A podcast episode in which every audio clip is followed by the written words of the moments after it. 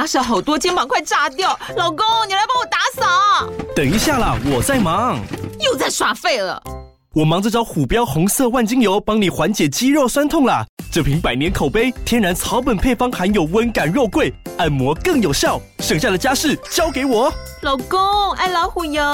虎标在手，全家神队友。全台各大药局、屈臣氏、康氏美皆有贩售。卫署成制字第零一五七零一号，北市卫药广字第一一三零四零一四九号。使用前请详阅说明书、警语及注意事项。欢迎大家来到人间动物园。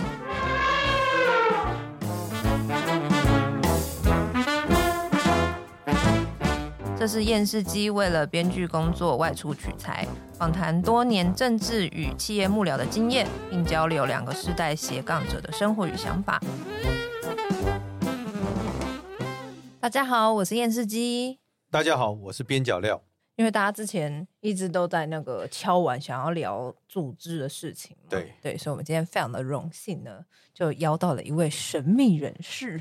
对，这个非常困难，但是它本身就是一部台湾的选举史，嗯、非常的受宠若惊。您愿意来到我们现场，就觉得诚惶诚恐啊，这样子。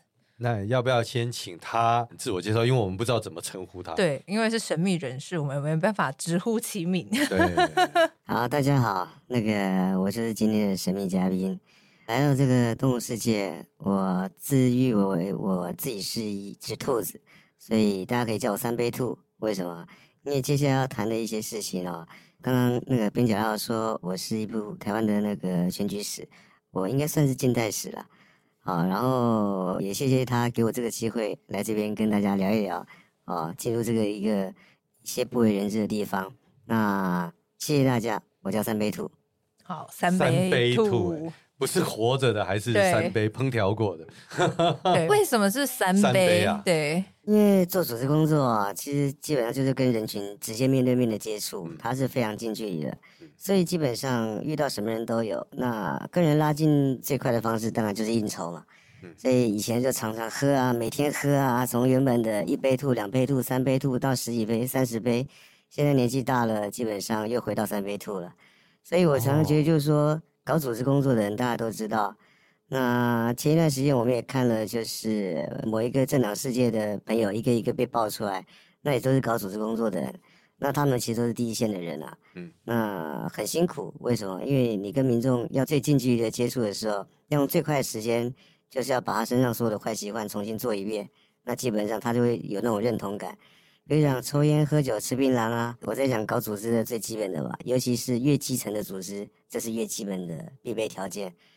所以，我从民国八十几年开始看到现在的选举组织，其实是有很大的变化，但是有一些目的跟目标是不变的，只是手段跟手法还有过程有很大的转变。对对，我们这样子啊，因为听友里头一般都比较清楚知道文宣组织啊。但我们又很怕这个名词讲组织，大家都会以为理解这个名词，但是各自其实定义不一样。那我们能不能先让你来稍微介绍一下？好，就在你观察里头的这个所谓选举或政党或所谓的组织，这个组织到底怎么定义？它到底是一个什么样的一个架构？那第二件事情是，它随着这个历史的变化，会不会有些不一样跟调整？像现在会有一种说法叫社群，哦，那到底这个前前后后之间，在你的看法里头，是不是先跟听友有一个简单的定义？因为没有这个定义，大家我怕发散，就他以为的组织跟我认为的组织不一样。嗯、对，那我知道你身上有很多的故事，传统组织的做法，那组织到底是什么？他在选举里头相对来讲就非常的神秘，就每一个人都会讲，但是不知道它到底是怎么运作的。我觉得组织从以前我认知的组织，然后到现在的延伸过程，它通常可以分成，你就把它当做团体吧。团体有分很多种啊，你大到一般的就是比较多人聚集，你说政党也算一个团体，然后也算个组织，然后基本上社团也算这个组织，中青会也算这个组织，然后各个地方成立的一些小单位，我个人认为啊，只要大概在有三十人以上，好，那基本上它就会形成一股力量。那这股力量的话，通常在地方选举的时候，都会造成造成很大的影响。那所以不管是国民党、民进党或者是民众党，他们都会有一些特定的组织去支持他们，也是因为他们得到政权之后，他们会用他们的力量去扶植这些组织。像大家最清楚就是大家知道，国民党最大的组织大概就是你说以军人为主，后干班、党管区、后备军人协会，还有后备宪兵，或者是诸如此类的这种，他们能够触及到，因为当初他们取得政权的时候，他们接触这些单位是可以直接做补助，而且可以用国家的力量或者或用政府的力量，基本上去补助他们。那跟他们维持友好之后，慢慢慢就形成他们每次选举的时候，他们的一些基本的动员部队。只要能够动员的，我们基本上都会把它纳为是组织的一个分支。所以，像在客家庄的话，基本上就是早期都是以宗亲为主，那宗亲大于派系，派系大于党派，所以就是会变成这样子。早期我这边跟你解释一下，派系的话跟宗亲是不一样，跟党派是不一样。就是你不管说在台中的红黑派，或者以前在桃园的一些派系都不一样，尤其是越早期的时候。通常都是以派系为挂帅，派系大于党派。但是现在我觉得慢慢都被政党给瓦解了，这些派系也慢慢都规划在政党里面。那个派系的力量大概现在只有中南部会比较大一点。那这些团体都可以统称在组织的范围里面。嗯嗯嗯那我比较熟络的话是比较是属于中间那一份派系的，原因是因为说我以前大政辅选的范围大家都在桃竹竹苗。那以客家人来说的话，基本上早期动员都是以宗亲，所以你信什么很重要。你光信这个信啊，基本上你在那个地方你就可以动员很多人。早期是非常容易凝聚的，但是现在宗亲的力量越来越式微。好，那你说其他的社团，或者是包括义警、义消、民防，或者是一些大家都知道，还有国际四大社团。那以前大家都知道嘛，那个扶轮社通常是比较偏民进党。嗯，好。然后青商会现在也比较偏民进党，之前都是比较属于国民党的组织。那平常都会在一些造势场合当中，他们会用一些方式来告诉另外一个政党或他们对手说，这个组织其实被我们掌握了。最快的方法就是请他们历届的总会长或什么总监，或者是办一个类似就是说后援会，好，每一个像青商力挺谁的后援会啊，狮子会力挺谁的后援会，扶轮社也是一样。那组织其实你可以纵观去看的话，就是每一群团体所凝结的一个名称，我们都可以把它当做组织来看。所以平常不管是国民党的组织部，或者是民进党的组织部，基本上通常都会很有计划性的长期跟他们保持联络。但我觉得民进党做的比较细啊，国民党在这方面的话，组织部它因为国民党组织部基本上是以党务为主，民进党的话，它除了呃有组织部之外，它还有社运部，对？社运部的话，其实基本上是跟社会更接在一起。那民众党的组织我就比较不了解，因为它是个新的政党。但是看得出来，像民众党，它基本上它还是属于一人政党，很多事情都是可以自己一个人下去搞定。那以前早期的组织动员真的向心力很够，所以基本上你在所谓的向心力指的是什么？你怎么去检验它的 KPI？因为刚刚有讲的，像有一些像社团，嗯，像有一些我比较理解，例如说他像庄脚是里长，那里长我当然知道开票的时候，他可以每一里每一里去检视。对，那但是像这种社团，其实怎么检视它？因为基本上他们会分布在各个里，对不对？对，这是第一点啊。第二点的话，其实社团这些头人到时候你有办法解释他。以前的方式就是在每个投开票箱，基本上这个候选人上次开多少票，那这一次有了这一位社团的头人在那边，或者这个组织的要角在这里的时候，他可以增加多少票，就可以知道他的影响力。然后以前的话，基本上会比较。好掌握是因为大家也都知道嘛，常常都会做一些金援的动作嘛，哈，就是我们讲的买票 啊，啊，然后买票的话，他就会看，基本上我给你多少钱，你的 KPI 达成多少，好，买票分两种啊，一个是个人买票，一个是户数买票，就是一户多少钱，啊，我直接就给你啊，因为早期的时候大家常常应该，尤其是越乡下的地方。越整开收窄哦，你就是半夜会听到人敲敲门，就是这样。嗯，要选举前那一个月，大家晚上精神会特别好，都会守到至少一两点、两三点，很少会到四点买票的。那是第一点。那第二点的话，尤其下雨天，嗯，下雨天一定出去买。为什么下雨天？你警察要抓你也是要看天气不好，他也懒得出门。下雨天工厂排污水，对，然后政治就开始买票。对，有台风天、有下雨天的时候，哦，还有很多就是。通常已经国民党还会藏很多高官下来的时候，因为警力全部部署都不见了嘛。哦，对，所以像聪明哦。如果说是嗯马先生或者是以前的李先生下来之前，大家都是那个时候会非常热闹，挑那个警察没空的时候。对对对，挑所有警力都被支开的时候嘛。哦、对，尤其他去哪个乡镇就在哪个乡镇买。哇哇哦哦，那真的是一袋钞票这样买吗？没有，他们出去，因为他们都是单点。像以前基本上出去外面买票的时候，他们基本上都是分很多点，所以他不可能说有很明显让你看得到。以前的包包也就是比较大，然后比较轻巧那一种，大概三五百户为一个单位，一个庄脚，他就基本上去买票的时候三十到五十万嘛，一户一千的话，那就是大概是三五百户。对，其实都要好几天来买，嗯，真的要好几天来买。现在要买票困难了，真的现在买票困难。现在有任何风吹草动，因为。说真的，以前资讯匮乏的时候，大家那个资讯不流通嘛。现在大家手机都有赖啊，都有照相机啊。现在民众也聪明了，他不想赚你五百块，他要赚到五百万了。嗯，这也是让买票的风气越来越赫着的原因。我觉得科技的进步啊，并不是说民众的道德感提升，但我觉得说基本上就是他们会怕，因为随时大家都想要领那五百万，大家不会想要拿你那五百块。所以现在买票变成就是说，真的除非非常熟络。我个人还认为说，就算非常熟络，他们还不太敢买，因为他觉得说不够熟，你不会出卖我。所以现在买票文化，在我所浮选的一些地方，基本上已经很少见。那通常都是改用请客啊、吃饭啊这种名义，然后可能到时候你酒酣和日之际，真的敢塞的话，塞个十几二十个人，现在有那种大规模买票几乎不可能。我个人认为不可能啊，现在要买票。很难，那大概就是给这些有组织的一些补助。对，这种补助是要长期的。如果说你只是补助了一次两次，当然了，面子上他会给你，但是问题是票反映出来的时候，你就大概会知道，因为这些社团或者这些组织大部分掌握哪些区域，其实这些候选人大概都知道，心里面都有底。那你不知道他有多少票，你不知道他在那个地方有影响力，那你干嘛去笼络他？候选人都很聪明，你。那像你，因为你是长期有在关系一个区域的。对的选举组织的发展，所以你在选后都会去看各里的变化吗？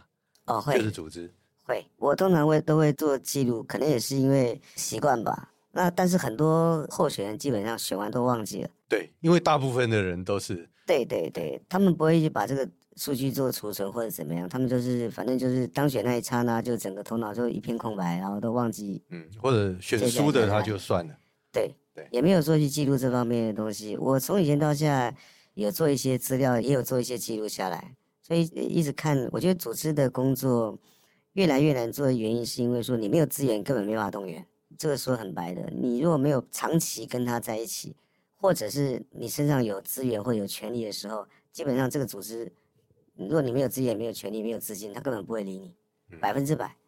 对呀，而且现在的政治人物更聪明，他们都是长期供养。长期供养就是说，比如讲说，每个地方的社团一年补助三万块是基本吧，三万到五万，那看你社团的大小。但是地方社团基本上，只要你有办什么协会的各方面怎么样，县市政府还有议员的补助款，一年通常正常来讲，五万到十万跑不掉。所以你刚刚有提到那个议员补助款，对，就是那个我们在连玉婷的连 玉婷对的访问里头有提到，那很多议员的补助款就是他的配合款嘛。哦，配合款，议员的配合款，他是会拿来补助给地方性的社团，啊，这个就在做，我们严格来讲，广义来说就在做组织工作。对，没错，这也算是组织的一环，而且是很重要一环。尤其是你已经任职之后，你任职之后，如果说你的活动款没有给这些社团或者这些协会的话，他们会认为你是有目的的，他们就会到处去探听，说到底你的补助款是给谁拿走，然后以此来做区分，说你是不是我自己人或者怎么样。所以这个很残酷啊！一个议员有多少补助款？其实没有多少。不要说议员，连立委，立委就没有活动款。立委他基本上他他用的名义是那个叫什么敦亲睦邻吧，都找一些国营单位啊，国营单位的敦亲睦邻的基金。对，没错。那我觉得立伟比较可怜，就是说他大概一年最多每个国营单位给他一次，我认为有机会啊。你叫他常态性的不可能。那地方的议员跟代表的话，基本上也都是用县长或者是乡镇市长给他的。补助款，活动补助款，他自己本身是没有这个东西的。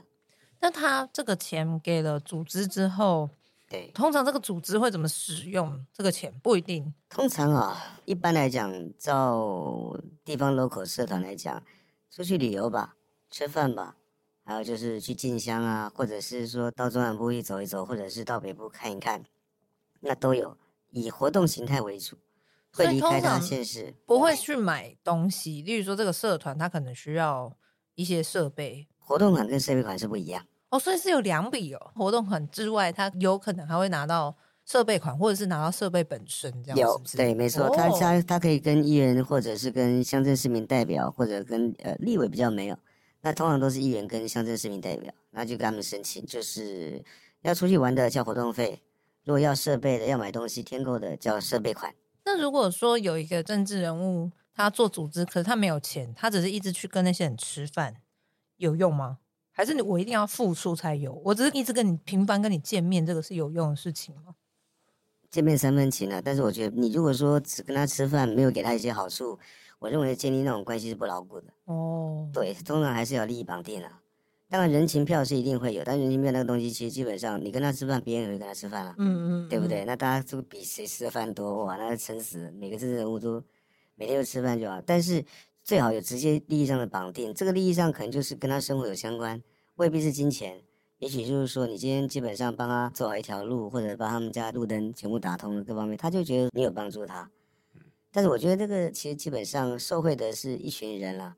那你说天天吃饭，天天博诺，其实基本上也会有那种感情票，但是那个是非常不牢固，非常不牢固。现在选民很聪明了。如果带他去是米其林三星，那可能会比较牢固一点。对啊，你一般是路边摊的话，我认为他觉得你还敷衍他。但是有些人讲说你啊，你可能就是比较亲民，也有各种想法都有，看哪一类型的选民了、啊。吃饭喝酒是绝对标配，但是可以衍生出多大的交情或者多大的组织绑定你，我觉得很困难，比较难。那假设我今天是第一次在这个选区选好了，那我自然不会有补助款可以去给他们嘛？像这样子的人，我要做组织，我要怎么做？建议他自己第一个找自己的职能相关类别，就是你要去找跟你有产生共鸣跟认同感的人。啊，其实基本上就看你的学经历吧。如果说你你是在地人是最好嘛，找在地人也很快啊。第一个组织就是自己同学啊。我常跟做组织的讲，就算我只有十个人，我都要算出来，这十个人是火车撞过来都不会闪，依然挺我的人，这叫铁咖。铁咖之后，你再由这十个人去衍生这十个人人际关系，其实有一点像脸书的六度分割理论，跟这十个有关系的可能有二十个，这十个会长出二十个枝芽枝叶，这二十个会再衍生出三十个、四十个这样子，像数字上一样扩散出去。我会比较建议第一次选举的人，或者是完全没有资源背景的人，一定要先找到这些人，就算他只有个位数。嗯嗯，就算只有个位数，但是从这个个位数都可以衍生出很大的力量。哎，这个言下之意，我这样听完哈，你还真不是一个古代人物，因为你就刚刚提到了那个脸书六度分离，所以这个是你的现在的组织经营的工具吗？对，我把它当做参考。人际关系其实就像脸书在分段分众一样，所以基本上我也慢慢从社群媒体它衍生出来的效益我去看，因为它就是一种人脉嘛，一种触及嘛。嗯嗯。那你要怎么把在线上的工作？然后端到线下来，其实线上的一些反应，其实你在虚拟世界看到的一些东西，其实就反映人性了。要不然它的产品怎么那么卖？要不然干嘛大家都用社群？为什么我我想要看你的生活？你为什么愿意让我看？你为什么让我接触？为什么我会触及到这个类型的人？好，为什么脸书会认为说我想要认识这方面的人？其实组织工作也是这样子啊，你要不断去衍生自己的人脉啊，你要让大家越来越认认同你啊。啊，比如讲说我是读法律的。我就要找法律相关类别喜欢法律的人。我是读建筑的，我就要找这方面的 TA。我要找到这些人，那我要怎么样在适合的场合展现我个人对这方面的专业，或者让他们喜欢的事物，进而来去吸引他们。其实组织工作也是一样，就是这样。为什么不断要办说明会？为什么不断告诉你这个地方缺什么？为什么不断的去跟民众接触？就是告诉你我做得到，我会做，我要做，我会做得更好，就是这样。那只是方式慢慢改变了。以前党外时代占肥皂箱，然后国民党炒米粉，然后到现在其实很多方式，像办活动各方面怎么样，都是要让民众近距离接触候选人，或者更认识你。更认识你，其实基本上都只是第一类接触而已，你也只是表面上认识他。但是民众现在连表面上认识候选人的机会现在也越来越少，尤其像这次中央级的大选，我那时候就跟一些候选人的朋友在聊天，我就说你们要趁前期赶快表现自己，为什么？因为到后面只有总统候选人了，你们选立委的全部都会被边际效应抵掉。那个时候其实基本上应该是文宣工作发挥最好的时候。现在这个时间现在已经十一月多快十二月了，那你在这个时间，如果说你文宣工作现在你花一百块，其实你只有得到十块钱的效力。那接下来真的是要做组织工作，组织工作才是现在这个时候开始要温水煮青蛙的时候。而且组织工作是比较沉潜，它并不像你做外在，你做做宣传工作一样，大家都会知道你各方面。组织工作其实基本上它是叠床架屋，它是一票一票拉。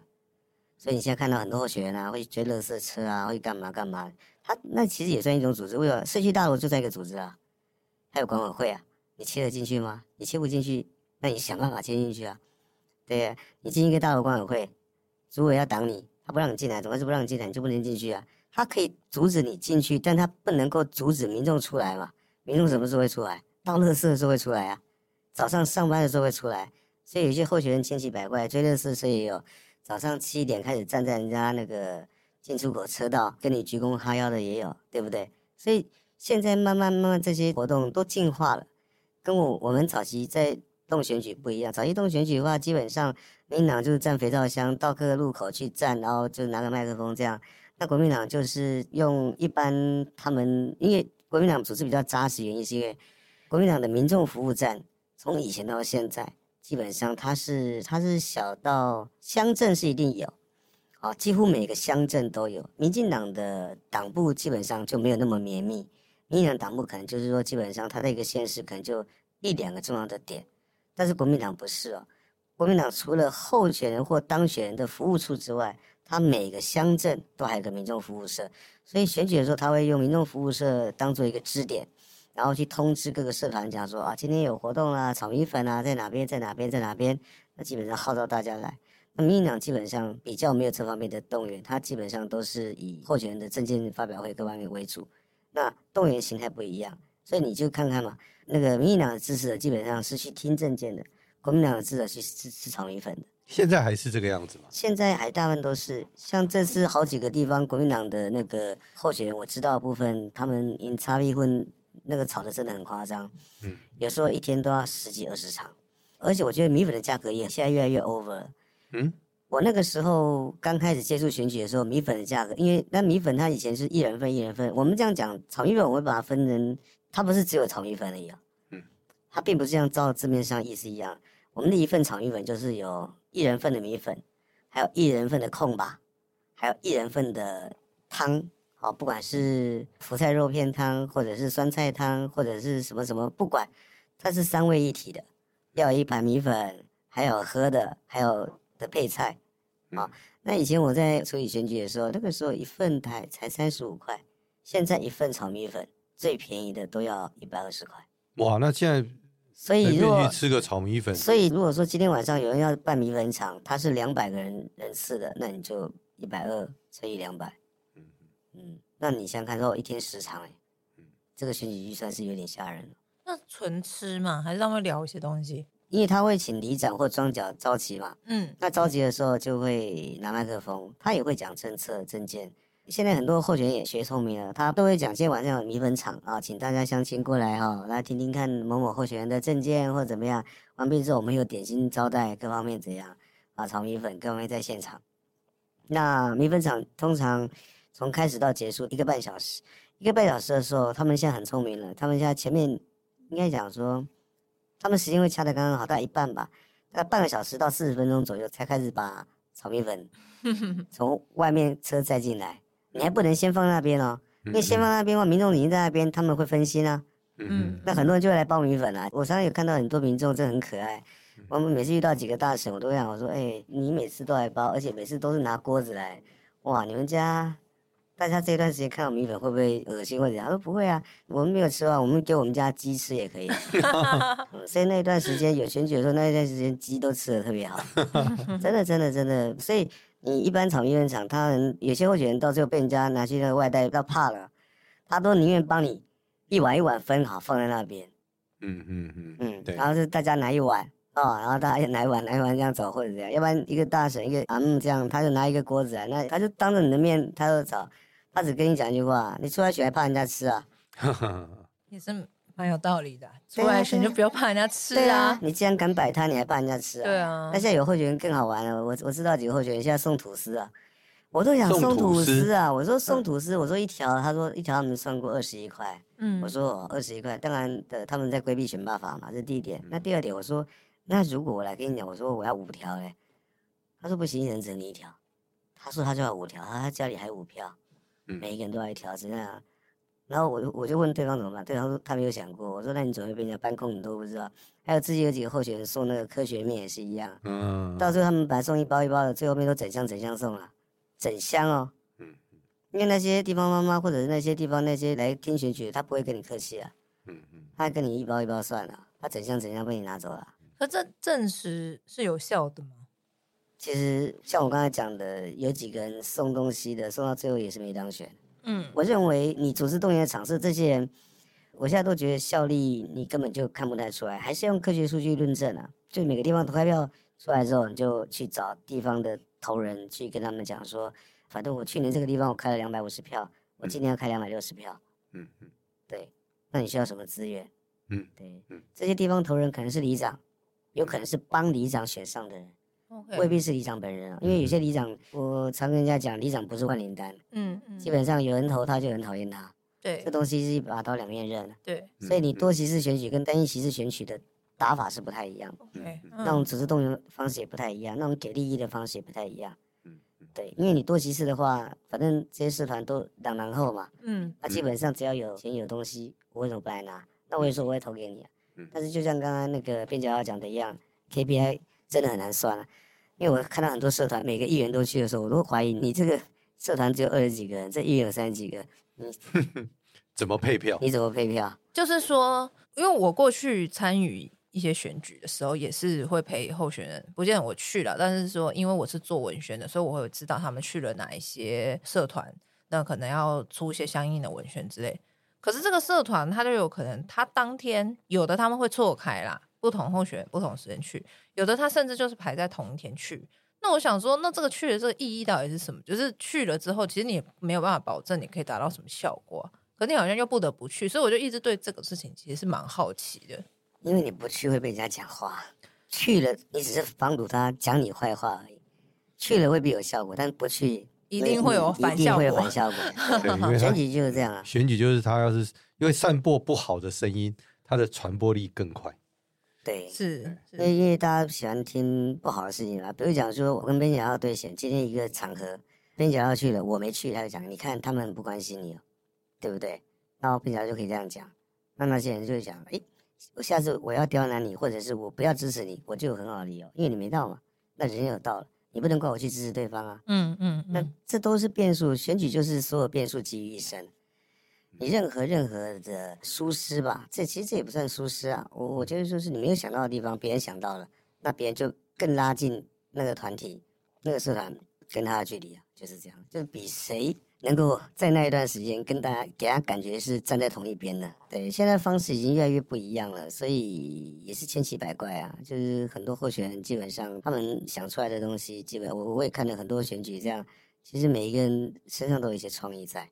我觉得应该是随着大家生活改变吧，因为现在数位孪生的时代已经出来了，你看从网际网络到社群媒体，看从 Google 到 Facebook，人跟人之间连接的方式慢慢产生变化。传统的选战也是因为这样，所以慢慢产生变化。我经历的那个年代，你印一份文宣，十万份、二十万份来说的话，你光印的话，你就要两三天。写内容出来，到印制到派报发放，你一个资讯要传递给一个选区人知道，最少要一星期到十天。嗯，那现在你一通赖，所有事情都解决了。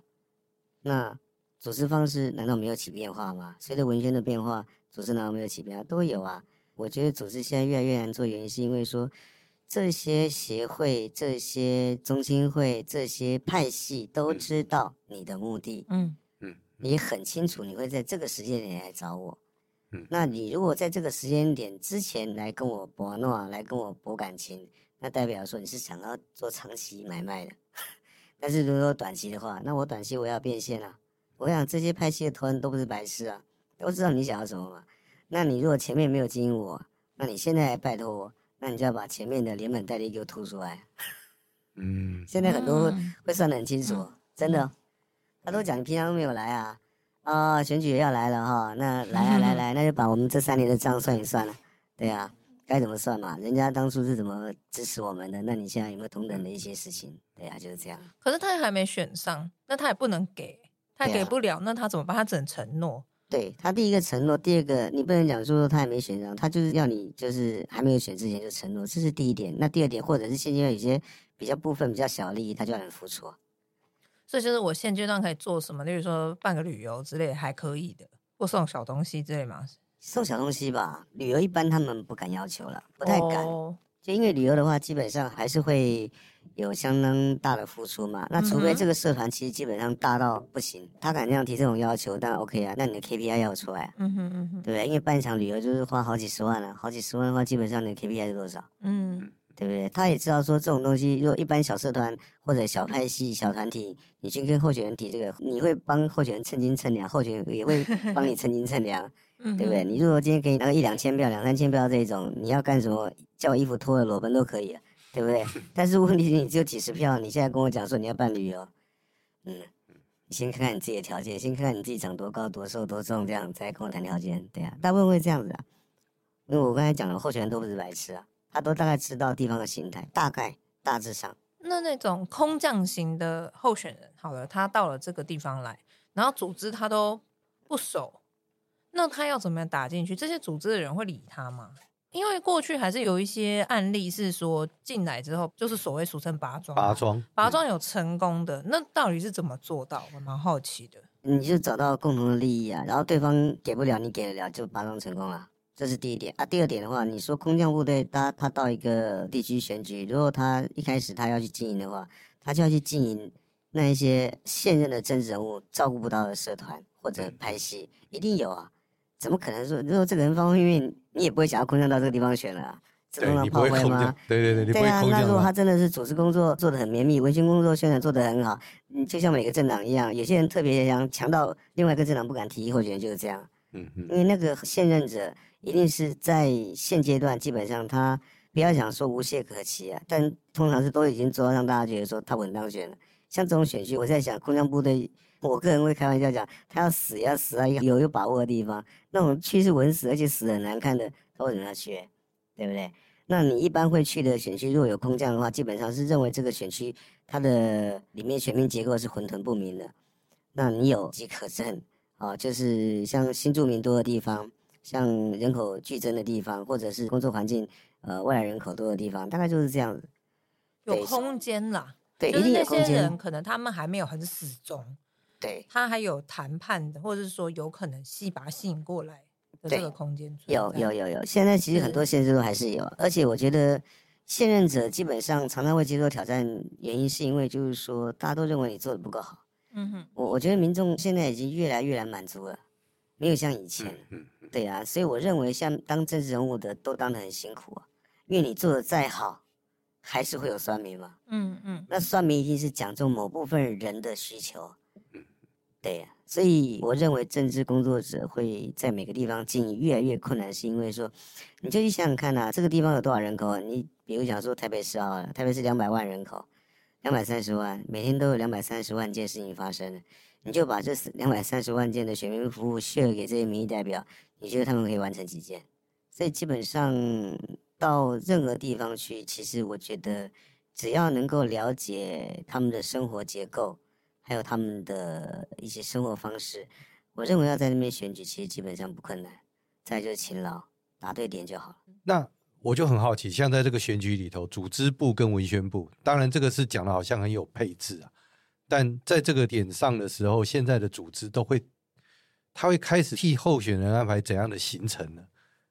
要做怎样的规划才叫做一个正规合理该做的？你要依照县市的特性，还有他们的选民架构，还有在这个行政区里面有多少社团或者多少具有影响力的一些地方型人物啊、地方士绅或者是公庙，这些都是题目。那做组织工作的人就应该要开始排，就是依照。可能是职业属性或者是区域属性，然后开始要帮候选人去排他的 round down。应该这样讲，就是说他的 schedule 应该是 range 比较宽的话是一个礼拜。像现在很多候选人基本上他们都是一个礼拜开一次会，好，因为已经剩下两个多月了。那这六十天当中，你就把他的时间期程把它切几个区段出来。到越后面的话，基本上开会的次数会越来越密集。那前面的话，其实基本上就是把那个候选人的一些 schedule 排期程完毕之后就 OK。那排的话，当然就是他第一个做主动的第一个会排的是先看节庆。我比如讲，从现在开始到月呃到年底，万圣节已经过了嘛，下一个大日子就是呃耶诞节啊，嗯，对吧？耶诞节还有跨年，耶诞节跟跨年这两个，组织的人一定要想尽办法让候选人在极短的时间做最大的曝光率。这是第一点。那第二点的话，平常的工作呢？平常工作除了地方的一些大小事之外，那就是俗称讲的红白帖。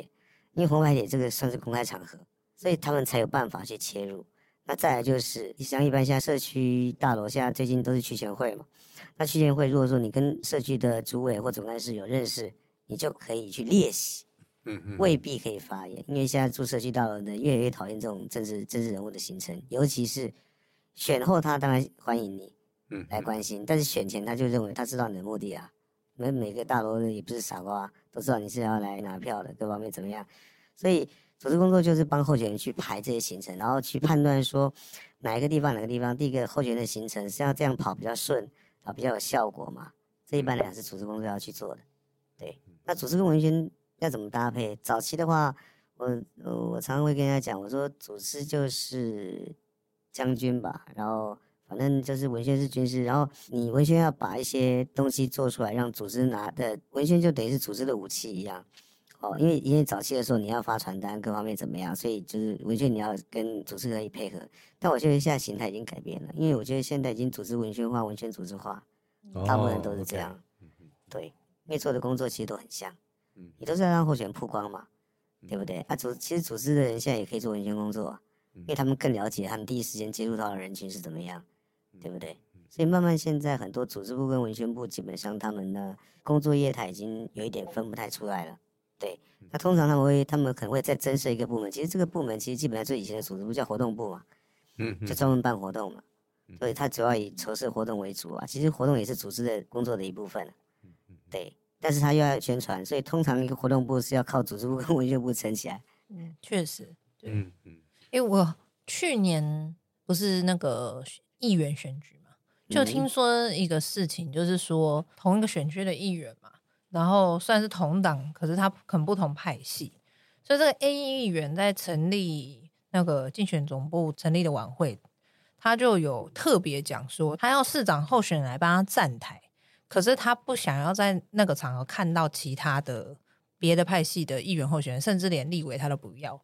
然后，反正这是我听一些。业界的人跟我分享的故事啊，然后他是说，因为那个人怕自己的，因为他他庄脚会来嘛，他不想让别人知道他的庄脚是谁。然后就是说，如果他的同党竞争者来的话，这些同党竞争者有可能会去认识他的庄脚。这样的事情是可能发生的吗？有可能，但那这样的话，那个候选人基本上他如果邀请市长来对那个场子的话，那他第一个跟市长或市长幕僚要第一个先说明清楚，那第二个。那这个场子应该也不会多大，因为对啊，小型的，因为就是议员的成立大会，通常人也不会太多啦。嗯，不一定有一些议员他就喜欢搞比较豪华一点，然后那一,搞他动员一堆人这样。嗯嗯嗯。而且我觉得，如果说他自己的竞选总部成立的话，其他议员应该不会来蹭吧？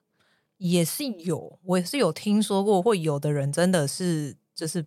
选选同样的职位的，我我觉得挺 挺猛的，挺敢做。对，但是我去年听到蛮多这种，就是他就是去，他没在管你，他就去了这样子。还同个选区啊？还同选，人家人家就超不爽，然后他也不管，他就去。验证了一件事啊，反正我不尴尬，尴尬就是你啊。对，好像是这样子。那对啊，反正我就跟着市长嘛，对不对？我反正市长来来你这边赶场，反正我们一起上台，拉着你手说你动算逃，底下都是你的人，但是底下如果有不爽你的人，我就把那纳为己有。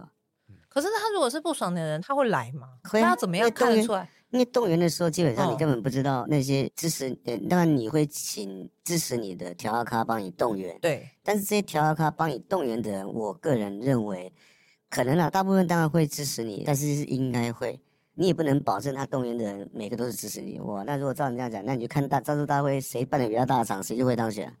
哎，那不支持还来的这个心态是什么？可能当天也没事吧。哦，我来看看。因为对音乐界总部会成立，通常都周六周日嘛。对对对，来凑热闹啊，来看看啊，吃吃炒米粉啊，吃吃什么东西，有的没有的？因为现场一定会有点心嘛，然后，会有饮料嘛，对不对？就这个世界上无聊的人真的很多啊，常常都来是来凑热闹，真的啊。选举就是一个办一个嘉年华一样。第一个你不能阻止人来，第二个他来你这个场子，他又可以免费吃、免费喝、免费玩，那这些无聊的人为什么不来？贩夫走卒都会来啊，对呀、啊，通常都是这样。确实有一个方式，就是说，如果我真的脸皮超厚的话，我就每一场都去。明明就是可能竞争者同党竞争的，我也不管，反正我就去。去了之后，然后就看说，可能哪一些是我有比较有可能的切点，然后我去切，然后去认识人，这样子。这也是一种选举方式。我也曾经看过候选人这样，也有因为这样当选的，有几个就是他。你说一种讲法是他走得很勤，第二个是他真的。只要是别人的场子，他都敢去。其实基本上他也很有勇气。对啊，嗯，对呀、啊，这是讲好听点，讲那也就是够不要脸。对，就脸皮很厚啦，就没有在，他也不在乎别人怎么看他，反正他就去硬登这样子。但是选举的时候就是要够不要脸啊，好像是要这样才会够有曝光率啊。但是会不会当选，就是看选民的智慧啊。对啊，那所以是不是同理可证？就是有一些参会明明也没邀他，但他知道有谁会去，他就硬去的，这种应该也有，对不对？有。我有遇到过有几个民意代表参选，真的，明明是别人的参会、别人的场子，他还是硬要去，然后自己不出钱，然后自己就在大家那边跟大家吃吃喝喝，还去拉那个候选人票，然后那个候选人旁边的工作干部其实快受不了，差点干起来。嗯，有，我遇到过好几个。那有成功吗？他有真的挖到庄吗？嗯。应该不会成，因为办那个活动的人，他今天会请来吃饭的，到请吃饭这种程度的，应该都是他们已经蛮熟络的社团。所以我觉得在那个餐会上面，如果说你这样子敲敲边鼓，我看到的那几个候选人，其实基本上都没有怎么成功，而且回去还被人家道是非，就是说，哎，怎么人家办的场子，你这样不请自来就算了，你还当着那个人的面来跟我们这样，那你不是当着他的面叫我做别案吗？我怎么可能？所以庄脚自己本身他也会思考。所以最多去蹭一下那个热度，就啊，他也有来，然后大概就是这样。对，那我们这一集呢，大概就花了一点时间，稍微介绍了一些选举里头一个基本的概念，就是组织部什么。我们倒是下一集的希望来听听看那个三杯鸡啊，不不是三杯鸡，三杯兔，对，能够跟我们分享一些哦，你从过去看到的一些有趣的鬼故事。嗯。对，那我们没问题，没问题，很多鬼故事啊。对，我们下一集的时候，哎，我们来听听三杯兔来告诉我们一些有关选举组织所遇到的一些有趣的故事。好，那今天就到这里，谢谢大家，谢谢大家，谢谢，谢谢大家，下礼拜请大家准时收听，拜拜。拜拜。